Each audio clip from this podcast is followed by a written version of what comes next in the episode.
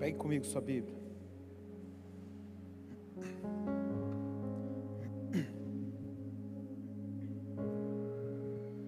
Pegue comigo sua Bíblia em Mateus 26. Deixe ela aberta aí. O tema dessa noite é caindo em si.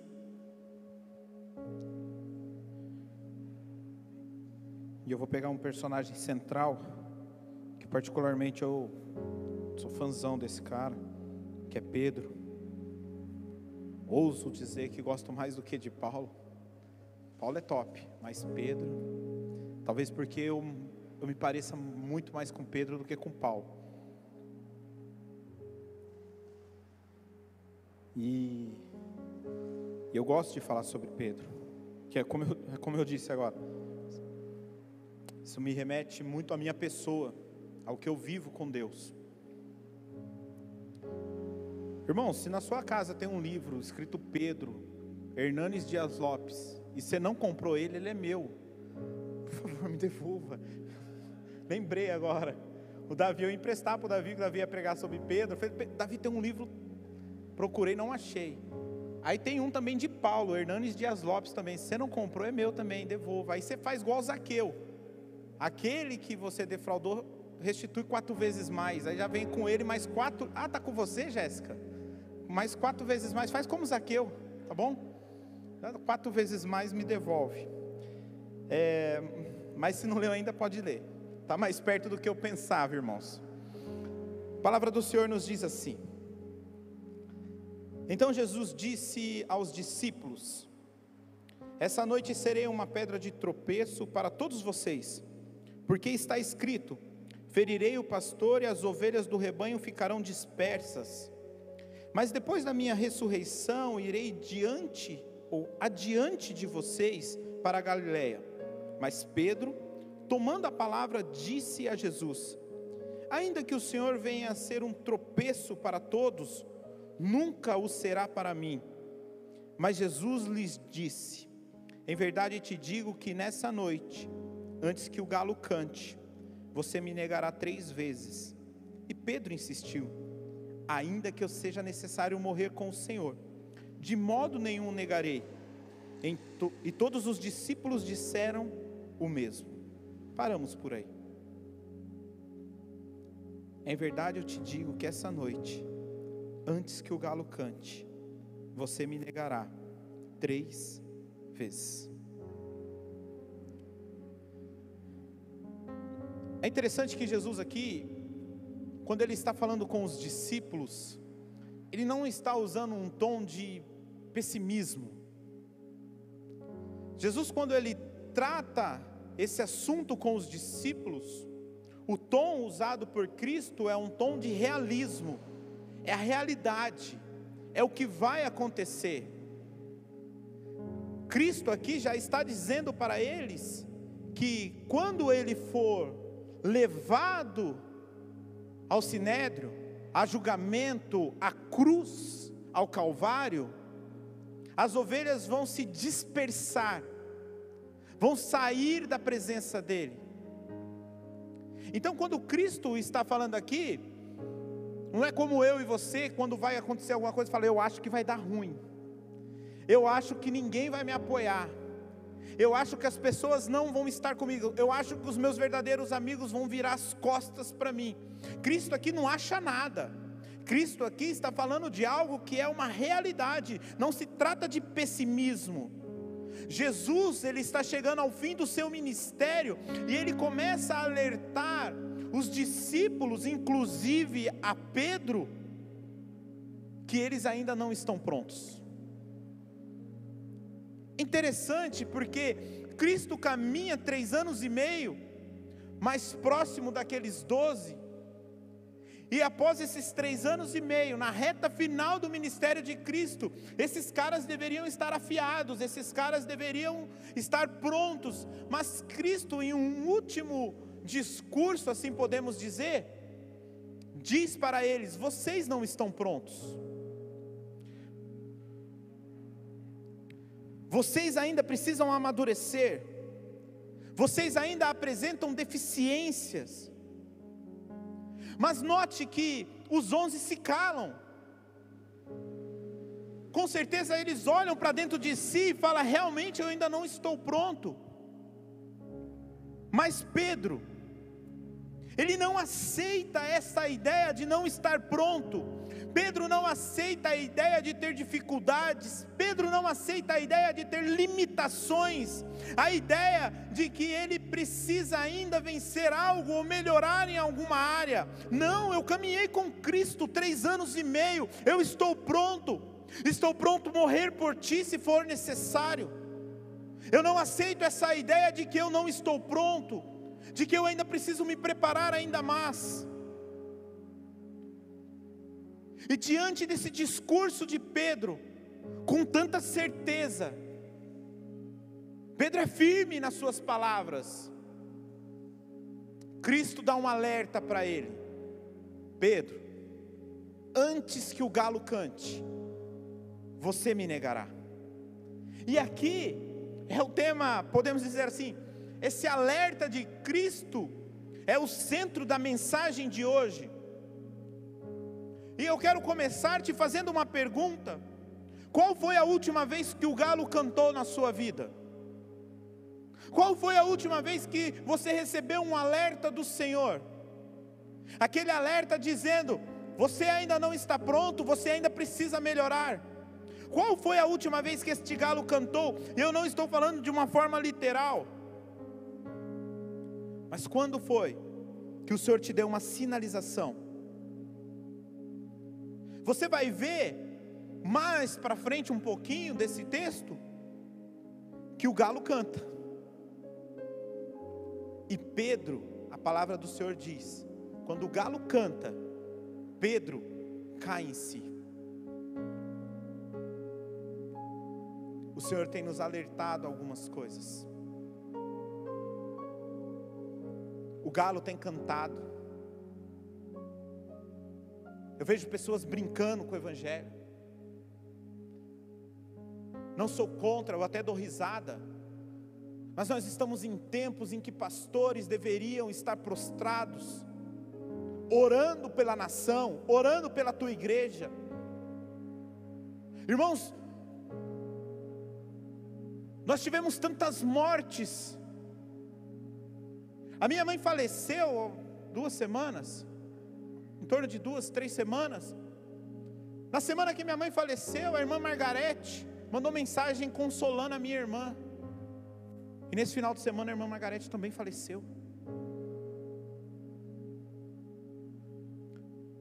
E pastores brincam no Instagram.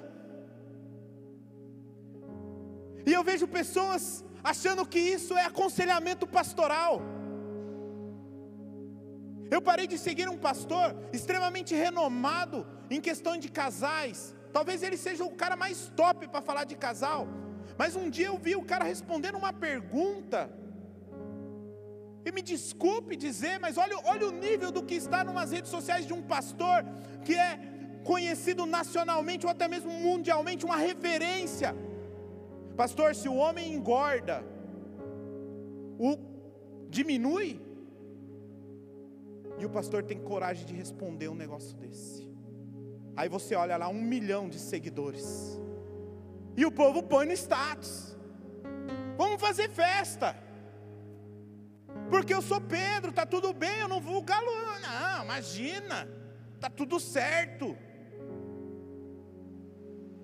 Temos brincado com o evangelho. Não é tempo de brincar é tempo de orarmos, buscarmos a Deus. Na última mensagem que a filha de Billy Graham prega, ela fala: O Senhor está chegando, o Senhor está voltando. Se prepara, igreja. Desperta tu que dormes. Jesus vai voltar e você vai ficar com o Instagram, com as caixinhas de pergunta idiota. Volto a dizer, não sou contra. Cada um faz o que quer da sua vida. Mas homens de Deus, em tempos como esse, não se deveriam adobrar esses tipos de coisas. Quem você tem seguido nas redes sociais?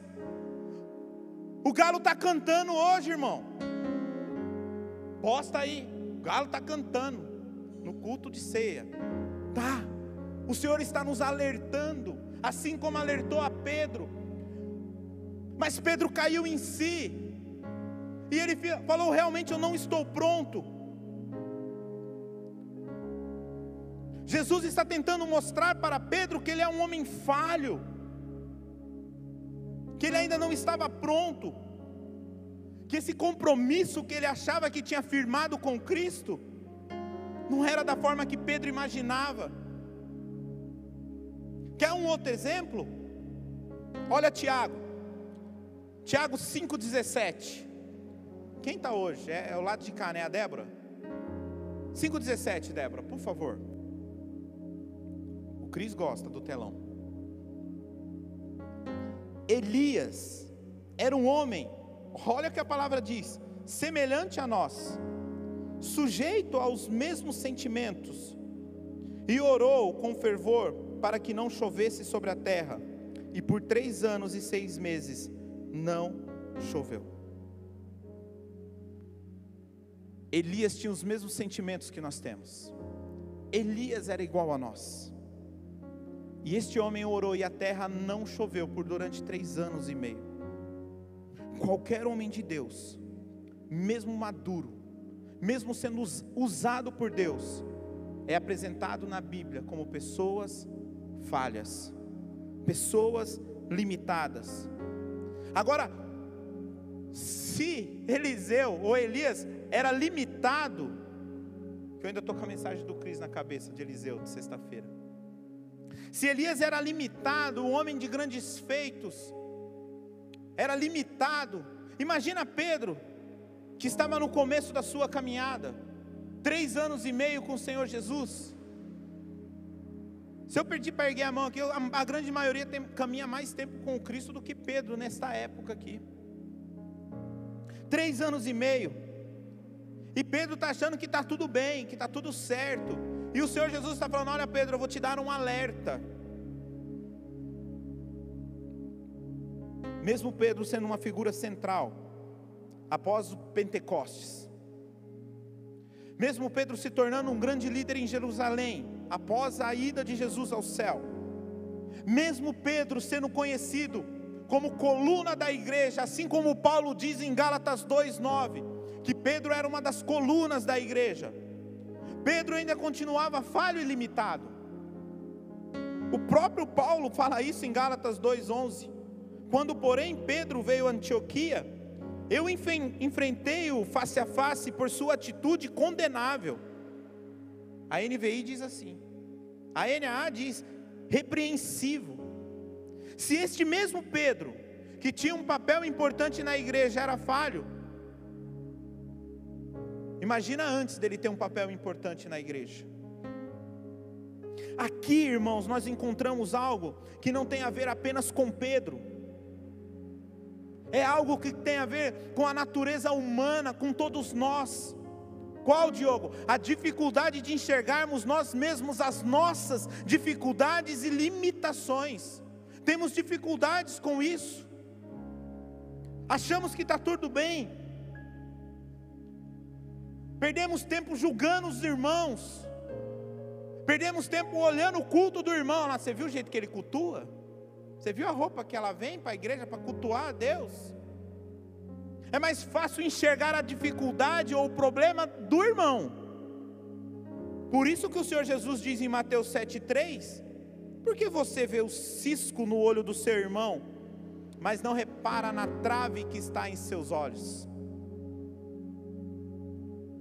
Paulo, quando ele fala aos Romanos, no capítulo 12, no verso 3, ele diz: Porque pela graça que me foi dada, digo a cada um de vocês que não pense de si mesmo além do que convém. Pelo contrário, pense com moderação, segundo a medida de fé que Deus repartiu a cada um. Paulo está falando assim, ó, que ninguém se ache, que ninguém pense de si grande coisa Irmãos, se tem um tempo que o galo está cantando, que o Senhor está nos alertando, é este tempo.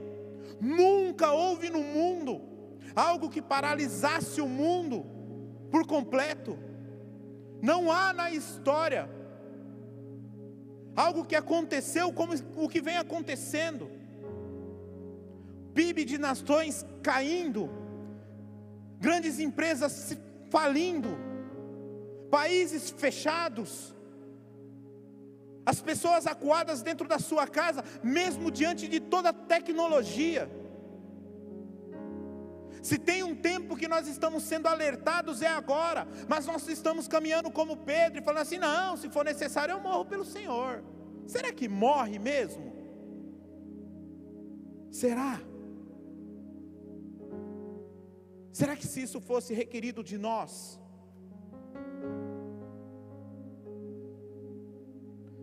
Não é tempo de brincar, igreja.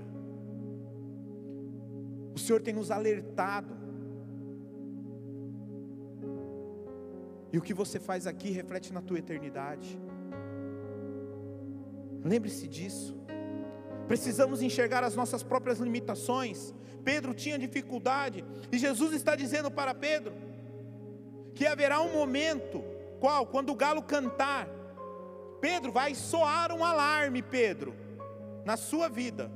E se você quiser depois ler o texto, está lá em Mateus 26, do 69 ao 75. No verso 74 de Mateus 26, a palavra diz assim: ó, então ele começou a praguejar e a jurar: Não conheço este homem, nem mesmo.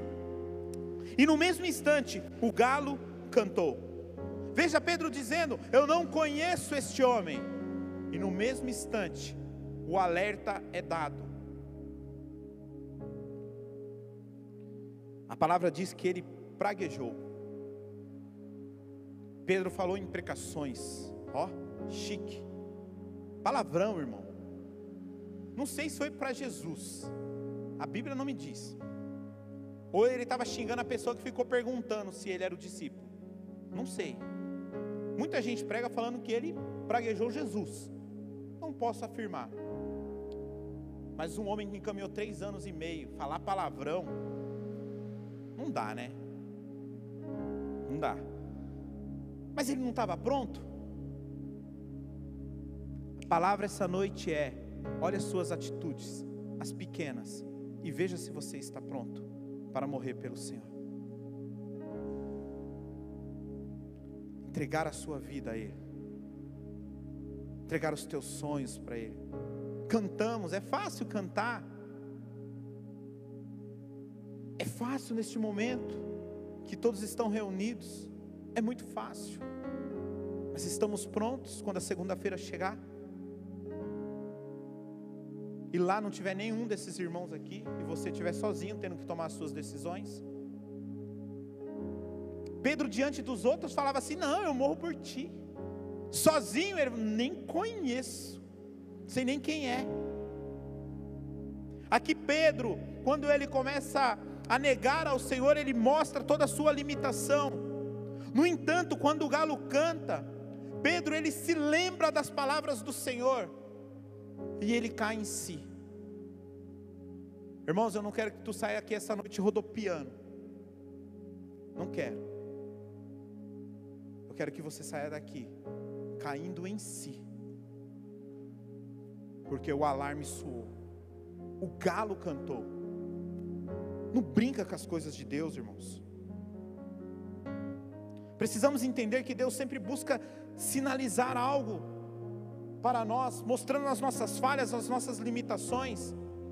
Quando nós olhamos para a vida de Pedro, nesse momento que ele cai em si, a palavra diz que ele começa a chorar. Marcos 14, 72 diz e no mesmo instante o galo cantou pela segunda vez. Então Pedro se lembrou das palavras que, lhe, que Jesus lhe tinha dito: Antes que o galo cante duas vezes, você me negará três. E caindo em si, começou a chorar. O Senhor precisa te levar a qual situação na sua vida para você cair em si?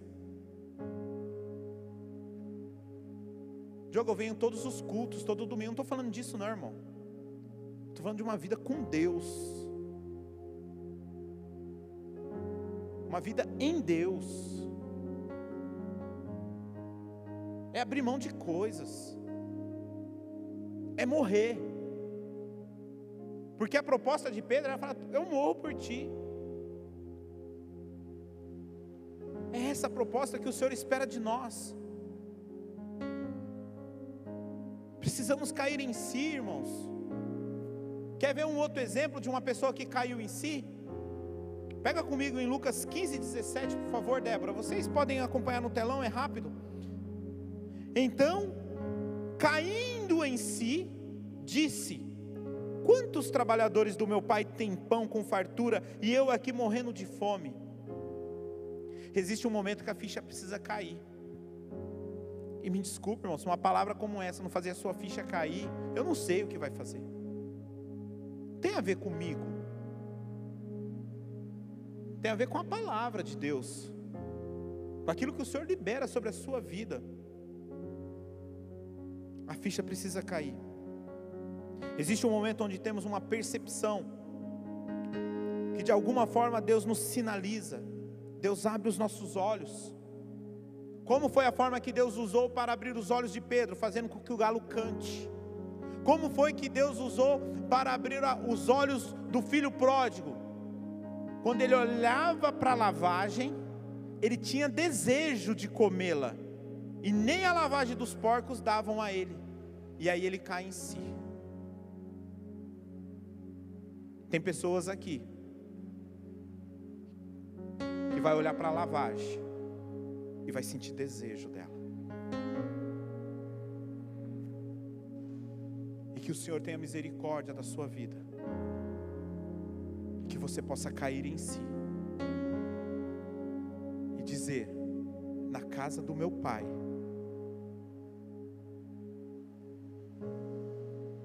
Lá eu sou filho. Na casa do meu pai, lá tem comida, lá tem cuidado, na casa do meu pai tem vestes novas. Na casa do meu pai tem sandálias para os meus pés. Na casa do meu pai existe uma aliança firmada comigo. O Senhor nos chama a abrir os nossos olhos. O canto do galo foi uma espécie de alerta. Coisas em nossas vidas que às vezes de imediato não gostamos muito, mas servem de alerta. Quer um exemplo? Se eu falar assim, quem gosta da dor? Ninguém. É algo ruim. Mas se não fosse a dor, não saberíamos que estamos correndo risco em alguma coisa. A dor, na verdade, é um alarme, um alerta. Quando alguma coisa em algum lugar não está bem e precisa ser resolvida. As sirenes que vão tocar na sua vida, ao qual o Senhor está dizendo para você, há dores que você está sentindo é porque o Senhor está falando: olha, essa dor que você está passando, seja física ou espiritual, é porque existe alguma coisa em alguma área que precisa ser resolvido. São alertas do Senhor. Se eu perguntar aqui, a febre é bom ou ruim? Todos vão dizer é ruim, principalmente se estamos passando por ela. Mas se não fosse a febre, se não fosse o alerta que o nosso corpo dá com a febre, não saberíamos que alguma coisa está inflamada dentro de nós. Angústia. Muitos cristãos não gostam de lidar com angústia. Não sabemos lidar com ela. Por vezes estamos em meio à angústia, que também é um alerta de Deus que algo precisa ser tratado na sua vida. Muito de nós não aproveitamos este momento de angústia para olhar para dentro de nós mesmos e fazer um autoexame.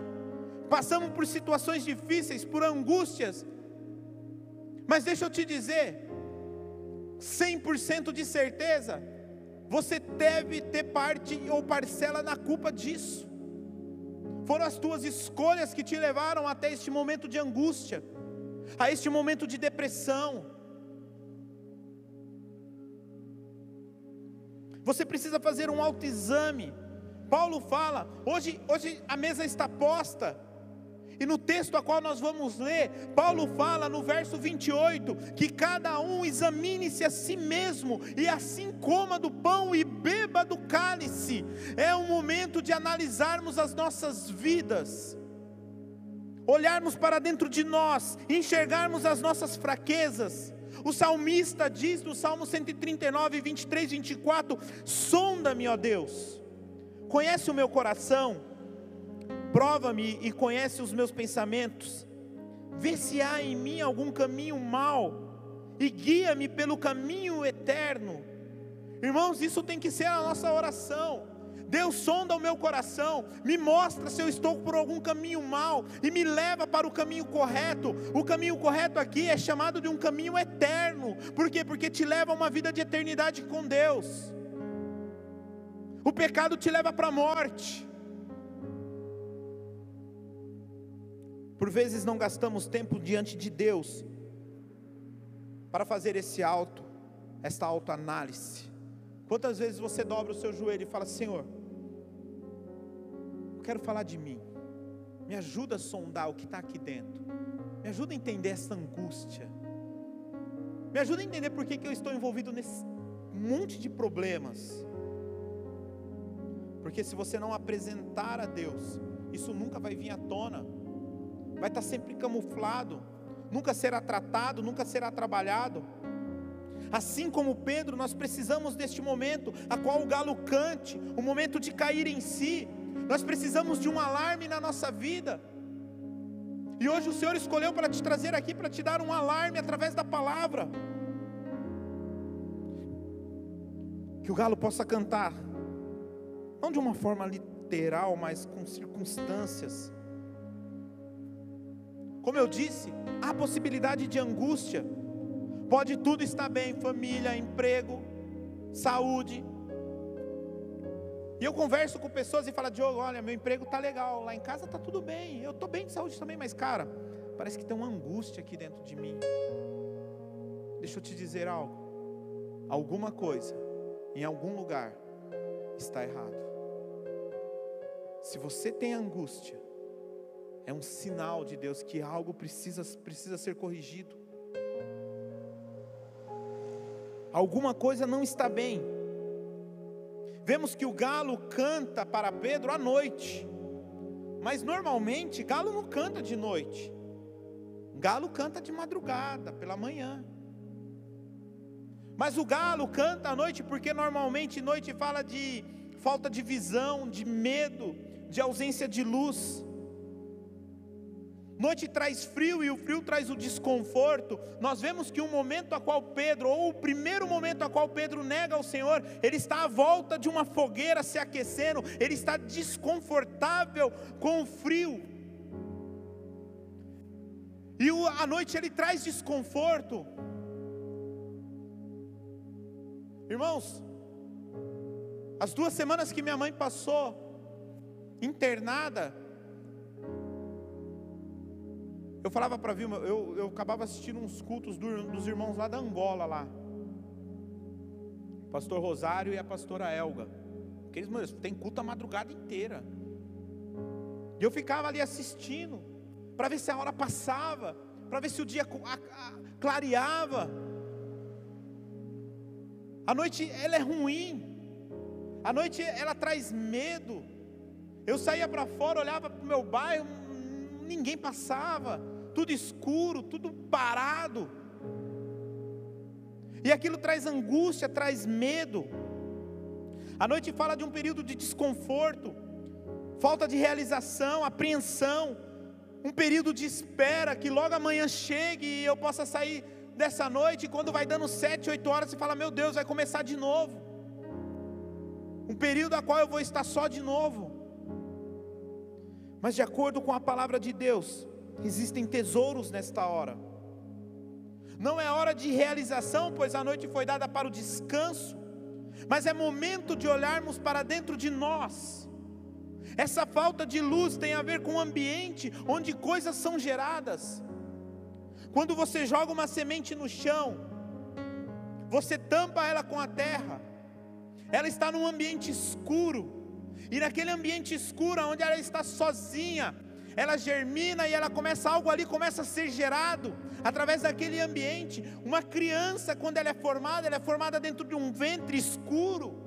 ninguém está vendo o que está acontecendo ali dentro e ali algo está sendo gerado. Ei, talvez o Deus te levou para um momento de angústia para te trazer um sinal de alerta e te levou por uma escuridão para dizer para você: ei, em meio à escuridão, em meio ao medo, eu quero gerar vida.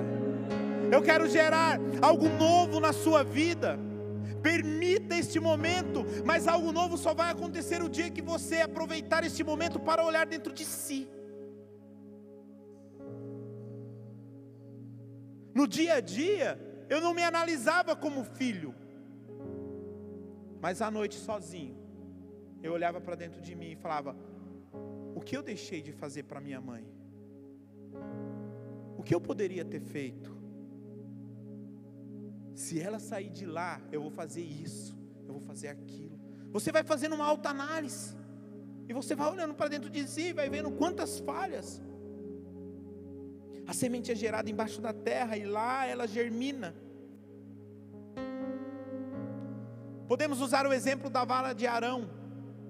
Quando ela floresce, aonde que ela está? Guardada no santo dos santos.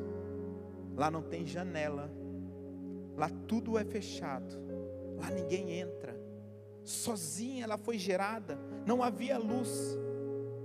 Em momentos como esse, tem o poder de trazer à tona as nossas limitações e gerar algo novo em nossas vidas.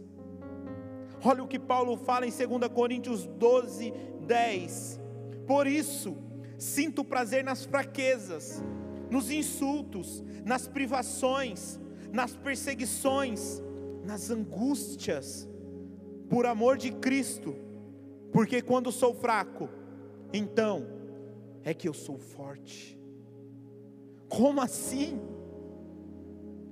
É em dias que está só você e Deus, que o galo cantou, que você caiu em si, que tem coisas na sua vida que precisam ser mudadas que há situações que não podem continuar do jeito que está. Ei, moça, ei, moço, há situações na sua vida, em nome de Jesus, não podem continuar, pois isso vai te trazer morte e não vida. Permita-se esconder no Santo dos Santos, aonde não há janela, e ali dentro você vai florescer como a vara de Arão. Alerta do Senhor Sabemos que na vida cristã temos uma marca, a marca da alegria. Quer ver um povo alegre? É o povo crente, irmãos. Por quê? Porque um dos frutos do Espírito é alegria. O gozo do Espírito Santo é definido como parte do reino de Deus. Mas se dissermos que todo dia é dia de alegria, mentira haverá momentos de crise, haverá noites escuras, e são nestes momentos que Deus traz à tona as nossas limitações. Pois, se não enxergarmos que há limitações em nós, não haverá mudança. Para de ficar olhando o pastor de caixinha com bobeira, olha para dentro de você. Perca tempo com você Senhor, sonda no meu coração se há um caminho mau, e se há, Senhor, me mostra qual é o caminho da eternidade. Me mostra, Deus, me ajuda.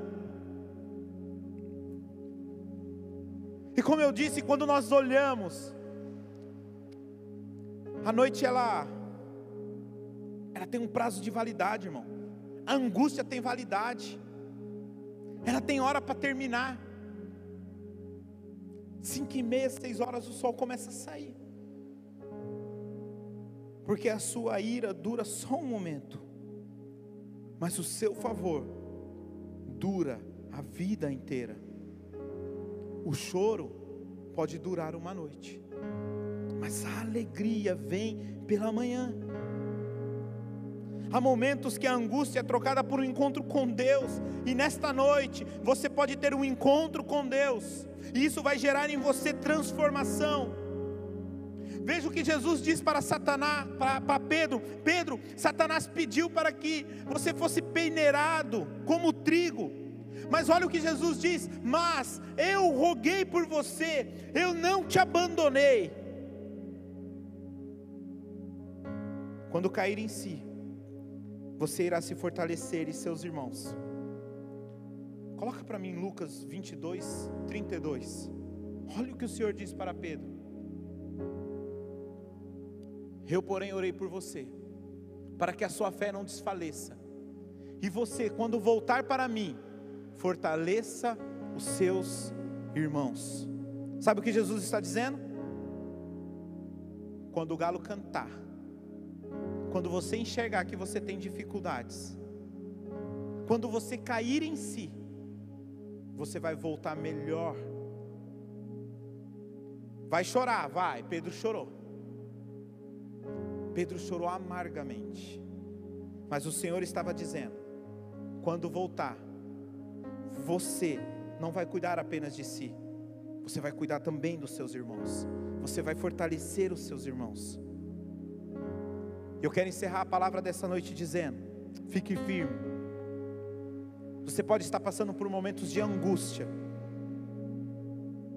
você pode estar passando por momentos difíceis, mas Jesus não te abandonou.